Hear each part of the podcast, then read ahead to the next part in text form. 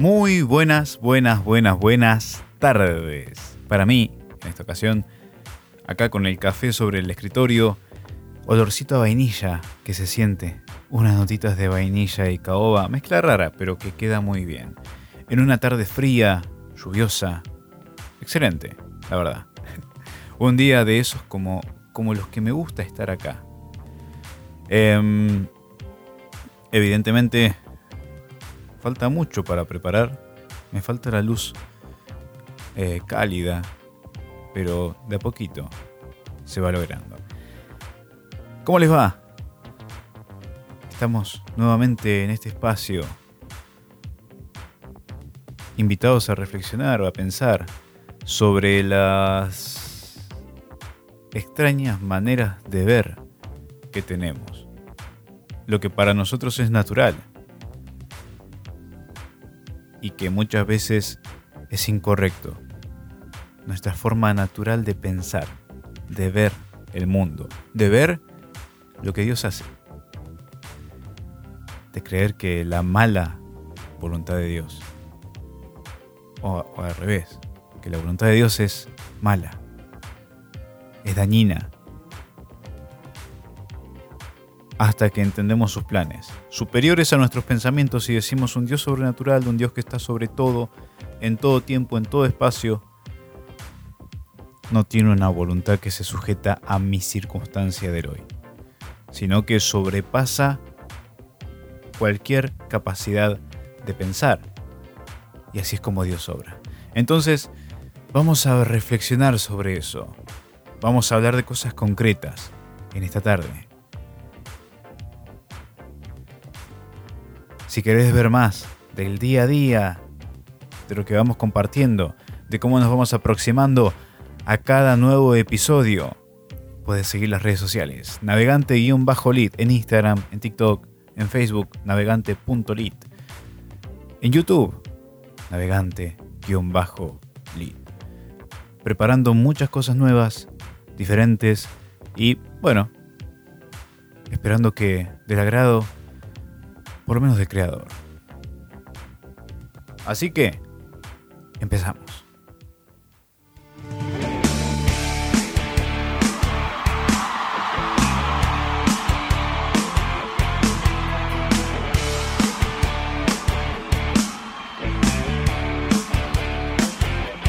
Es aquí, es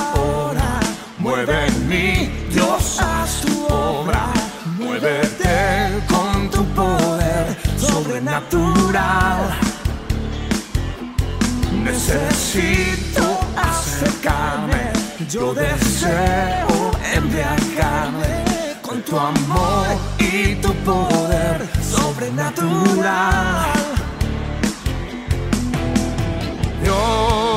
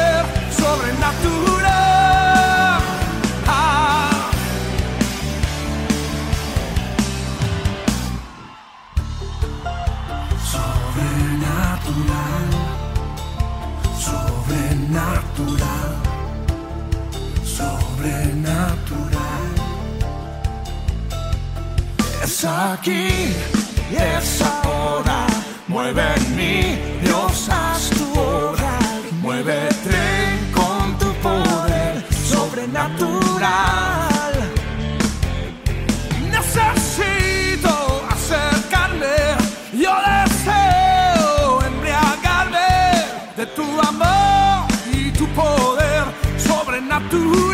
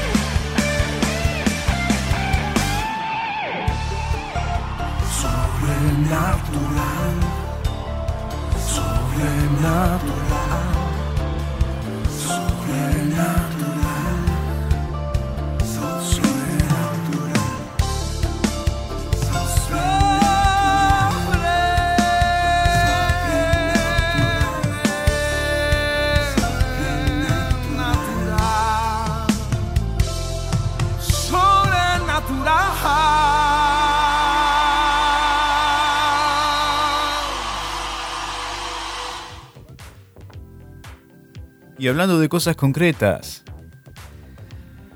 hoy, esta mañana estaba reflexionando sobre, sobre algo que comenté hace, hace algún tiempo en una reunión.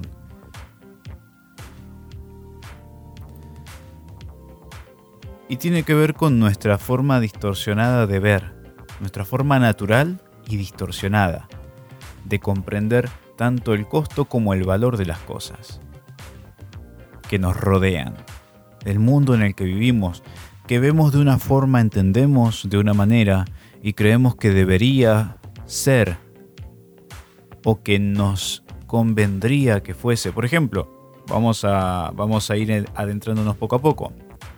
Las estaciones.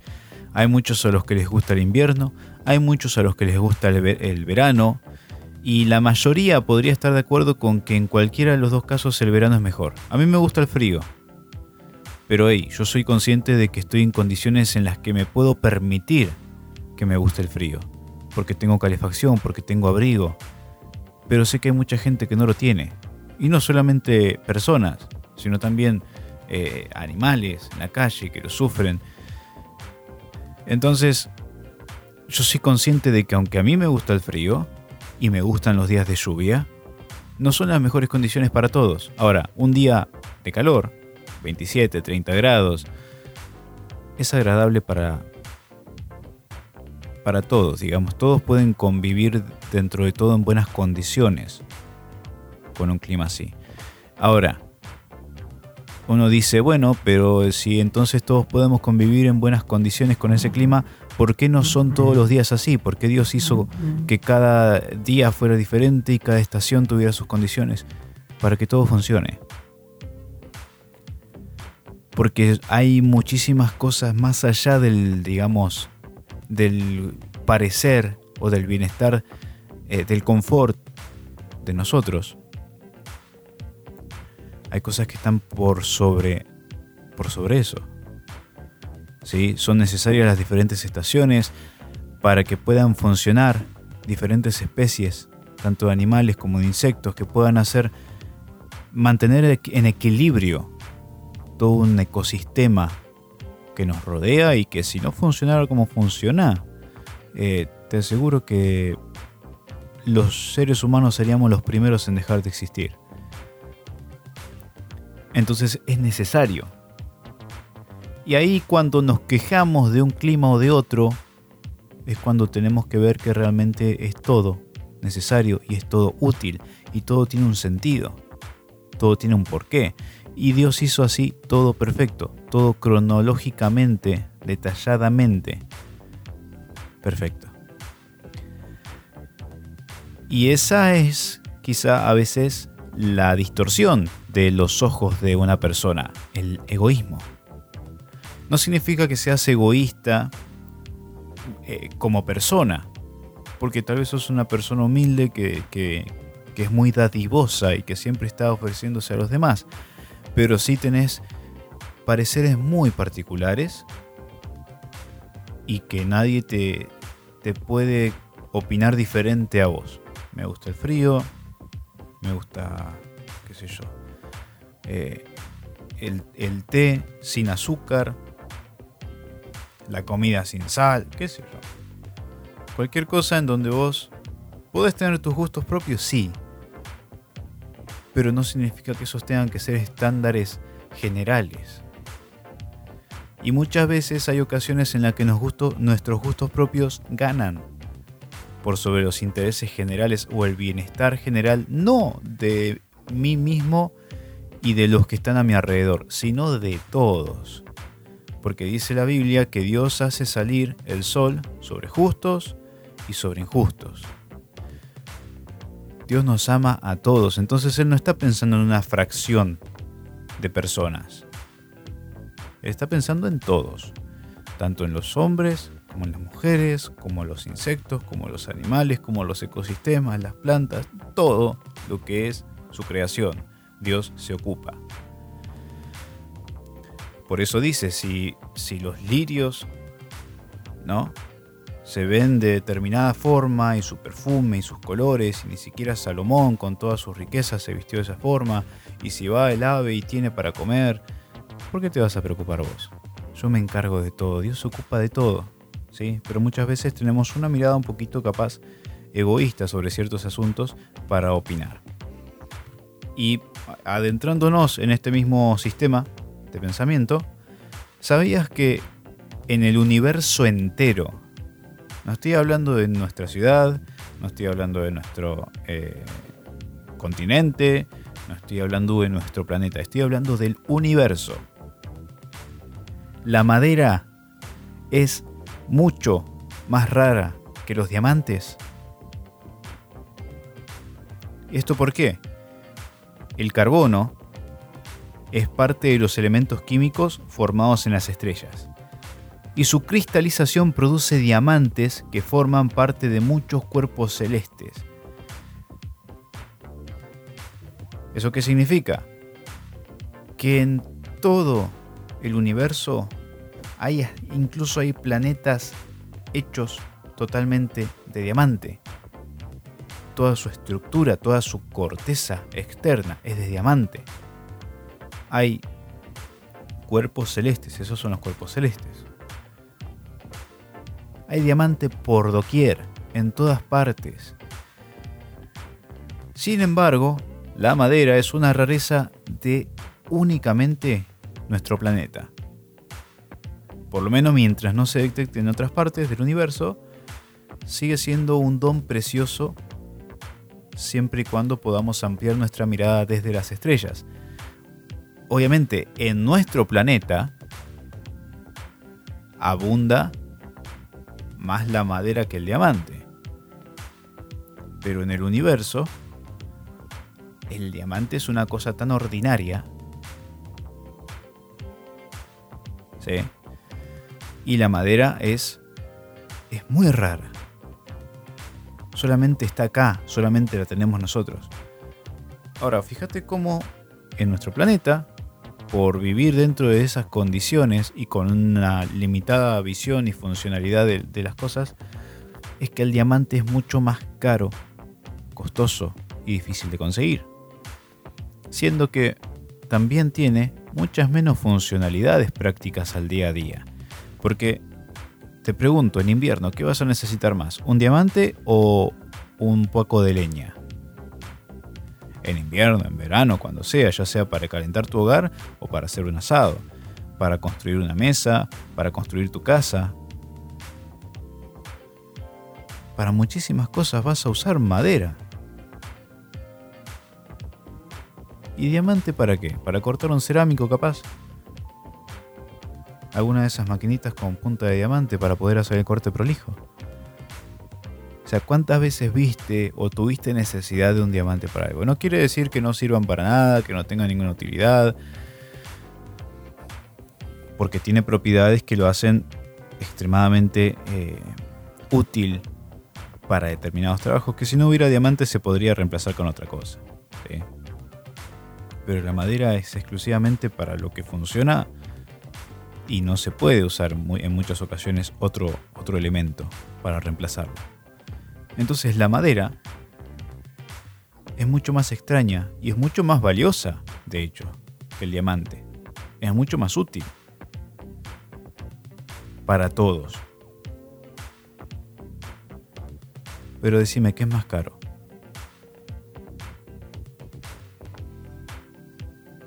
Menos mal que está la, mirada distorsionada. ¿Te imaginas que la madera tuviera el valor del diamante y, y viceversa? Nadie estaríamos todos llenos de diamantes en nuestras casas, pero pero no tendríamos con qué calentarnos. Menos mal que está distorsionada en ese sentido la mirada del hombre. Pero a veces tenemos una mirada muy regionalista, muy de lo que es mi entorno y a partir de ahí veo todo alrededor. Ahora, si miramos desde las estrellas, la realidad es totalmente diferente.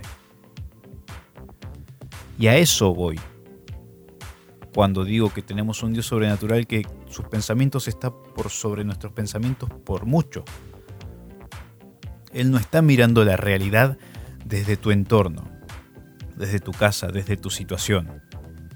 Él está mirando desde las estrellas. Y con desde las estrellas no me refiero a lejano, sino que está considerando tu generación pasada y tu generación que viene, la siguiente. Está viendo a vos y está viendo a tu vecino. ¿Eso qué quiere decir? ¿Que está viendo desde tu entorno? Sí, también está viendo desde tu entorno, pero está viendo desde el entorno de tu hermano, está viendo desde el entorno de tu madre, está viendo desde el entorno de tu vecino y está viendo desde el entorno de aquella persona que te cruzaste el lunes en la avenida y que no sabes ni quién es. Dios está considerando a todos en todo, para poder Él trabajar y mover de a poquito cada pieza para hacer funcionar este sistema tan complejo que ha creado. Y muchas veces cuando pedimos cosas a Dios, evidentemente, nosotros estamos haciéndolo desde nuestra perspectiva. Yo veo las cosas así, para mí son de este modo, y yo quiero o necesito esto.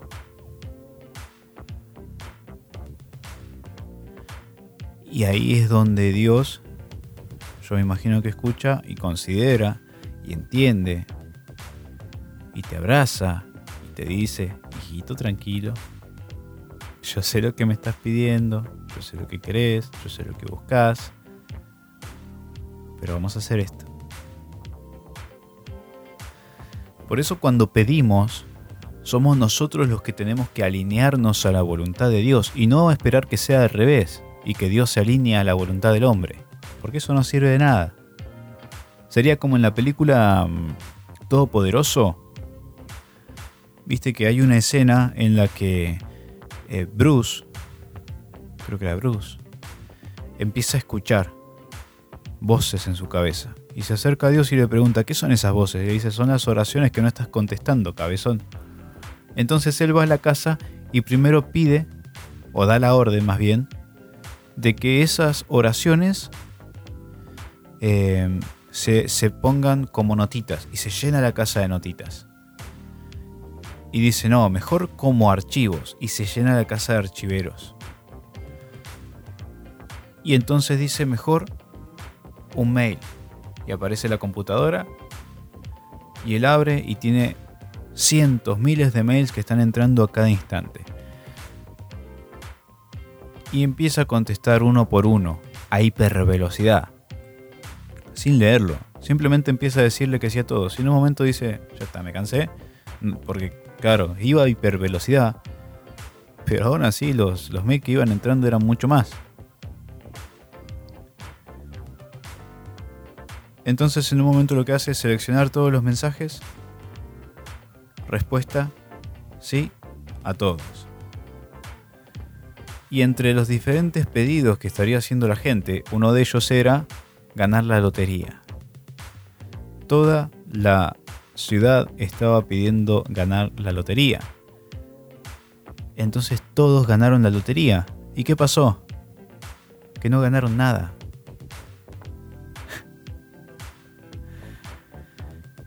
Porque a veces, en ese caso, es una representación de Dios que se muestra en la película que no está siendo omnisciente, omnipresente. Está mirando también desde su perspectiva y desde su comodidad. Porque Dios le está dando un poder diciendo, mira, dale, ¿querés ser Dios? Sé Dios. Por un par de días. A ver cómo te va. Y resulta que se arma el fin del mundo. Empiezan a prender fuego a la ciudad, están todos enojados porque eh, nadie ganó nada. Y a veces cuando pedimos a Dios pedimos, yo quiero esto. Y capaz que el de al lado está pidiendo lo mismo. Y el vecino de al lado está pidiendo lo mismo. Entonces, ¿qué pasa si Dios nos dice que sí a todos en todo tiempo? ¿Cuál es el escándalo que se arma? No tiene sentido. Y por eso no puedo esperar que la voluntad de Dios se alinee a lo que yo quiero, sino al contrario, que lo que yo quiero se alinea a la voluntad de Dios. Otro caso. ¿De qué color son? No puedo mostrar nada acá, así que se me complica un poco el juego. Pero ¿de qué color son las frutillas? Las fresas. ¿De qué color?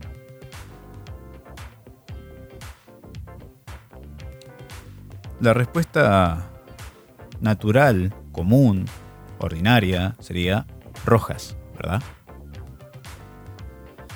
Y esto ya es un poquito más complejo, pero creo que todos lo podrían llegar a entender. La verdad, la verdad, es que no son rojas. Lo que menos es, es rojo. ¿Por qué?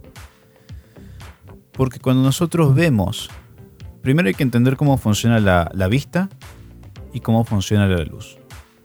Cuando la luz incide sobre un objeto,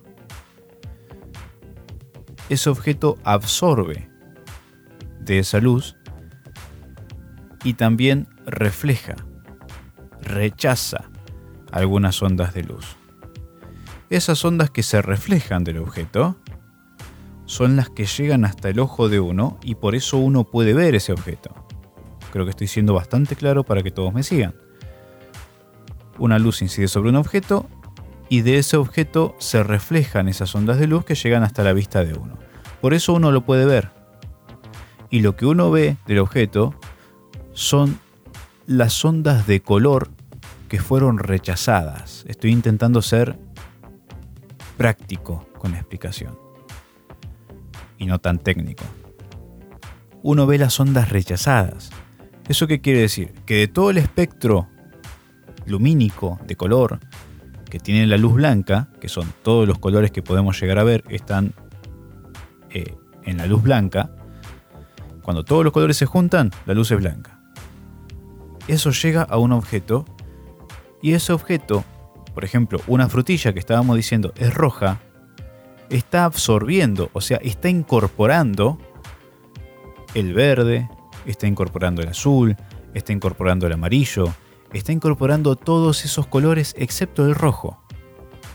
El rojo lo rechaza, lo refleja y por eso es que llega hasta nuestros ojos y lo vemos rojo. ¿Eso qué quiere decir? Que si te pregunto de qué color es una frutilla y vos me decís azul, esa respuesta es correcta. ¿Eso qué quiere decir? Que la vista nos engaña. Cuando nos fiamos de lo que vemos, y vos fíjate cómo va relacionado esto con la fe, con las cosas que enseñaba Jesús. No es por vista, sino por fe. No puedes estar confiando en lo que tus ojos ven. No sirve. Porque ni siquiera los colores que están viendo, que estás viendo, son realmente los colores del objeto que estás mirando. Yo delante mío tengo una cortina azul. Yo te digo, una cortina azul, vos vas a saber de qué color imaginártela. Ahora, cuando hablamos concretamente de la cortina, es de todos colores menos azul. Teniendo en cuenta la explicación que acabo de dar, de cómo funciona la luz y de cómo funciona la vista. Y los que no me crean, pueden estudiar sobre el tema.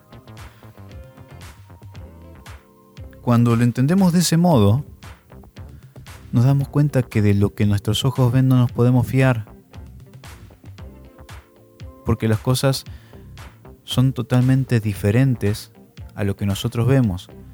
Y eso puede pasar con lo que oímos, con lo que sentimos. El mundo que nos rodea, el entorno que conocemos,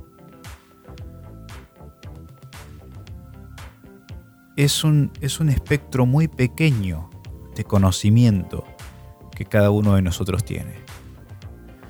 Y cuando nosotros nos acercamos a Dios con una petición, estamos sumidos en ese entorno, en ese contexto, en esa idealización del mundo que es muy, eh, muy subjetiva.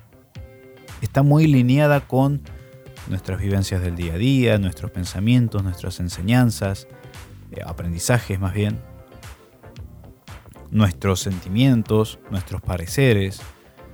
Entonces nos manejamos en virtud de eso. Nos acercamos a Dios y le pedimos, quiero esto y de esta forma, y en este tiempo. Y Dios nos dice, no. Y nosotros decimos, Dios es malo. Ahora, si Dios te dijera que sí, probablemente te haría daño. ¿Y sabes qué pasa cuando te haces daño? Que no decís, ay, Dios es malo, porque me dijo que sí y esto me hizo daño. No, te alejas. Cuando te haces daño, directamente te alejas de Dios. ¿Viste cuando tenés un amigo que te dice la verdad? Y vos sabes que es tu amigo y vos sabes que lo bancás, que lo querés, pero a veces hasta ni siquiera le querés contar las cosas porque sabes que te va a decir la verdad. Y, lo que más te molesta es que sabes que es la verdad. Y eso yo ya lo he contado en los primeros episodios de este, este podcast, que se me han enojado por decir la verdad. Bueno, eh, problema tuyo. Pero te estoy diciendo la verdad. A muchos les ha pasado tener un amigo que les dice la verdad, entonces se enojan, no lo invitan, lo dejan de lado porque saben que siempre, no, porque siempre sale con sus cosas, no, sus cosas no. Y Dios es así. Ese amigo que te dice la verdad, cuando un día no te dice realmente lo que piensa y te dice algo para complacer lo que vos querés escuchar, cuando vos después te das la cabeza contra la pared y decís, hey, mi amigo que siempre me dice la verdad, me apoyó en esto y me fue mal, ya no le contás nada más a tu amigo. Porque te falló. Ya no es más tu amigo. Ahora, mientras te dice la verdad, te puede molestar y todo, pero vos sabés que Él te dice la verdad. Con Dios es lo mismo. Cuando Dios te dice que no, es malo, porque no me dio lo que quería.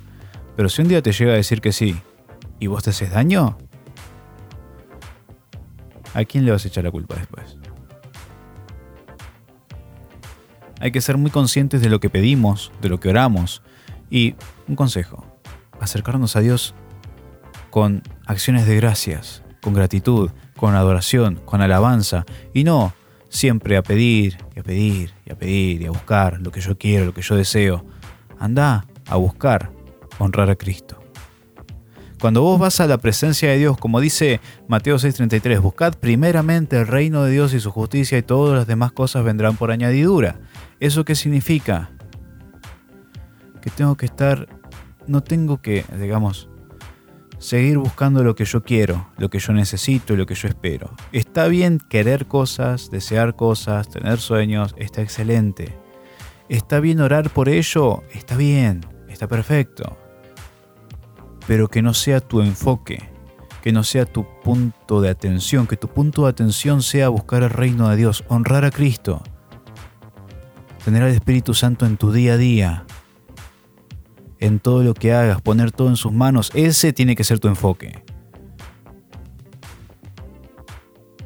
Cuando ese es tu enfoque, ni siquiera hace falta que pidas las cosas que necesitas, porque vas a estar buscando obrar alineado a la voluntad de Dios y Dios te va a proveer automáticamente lo que necesitas para el día a día.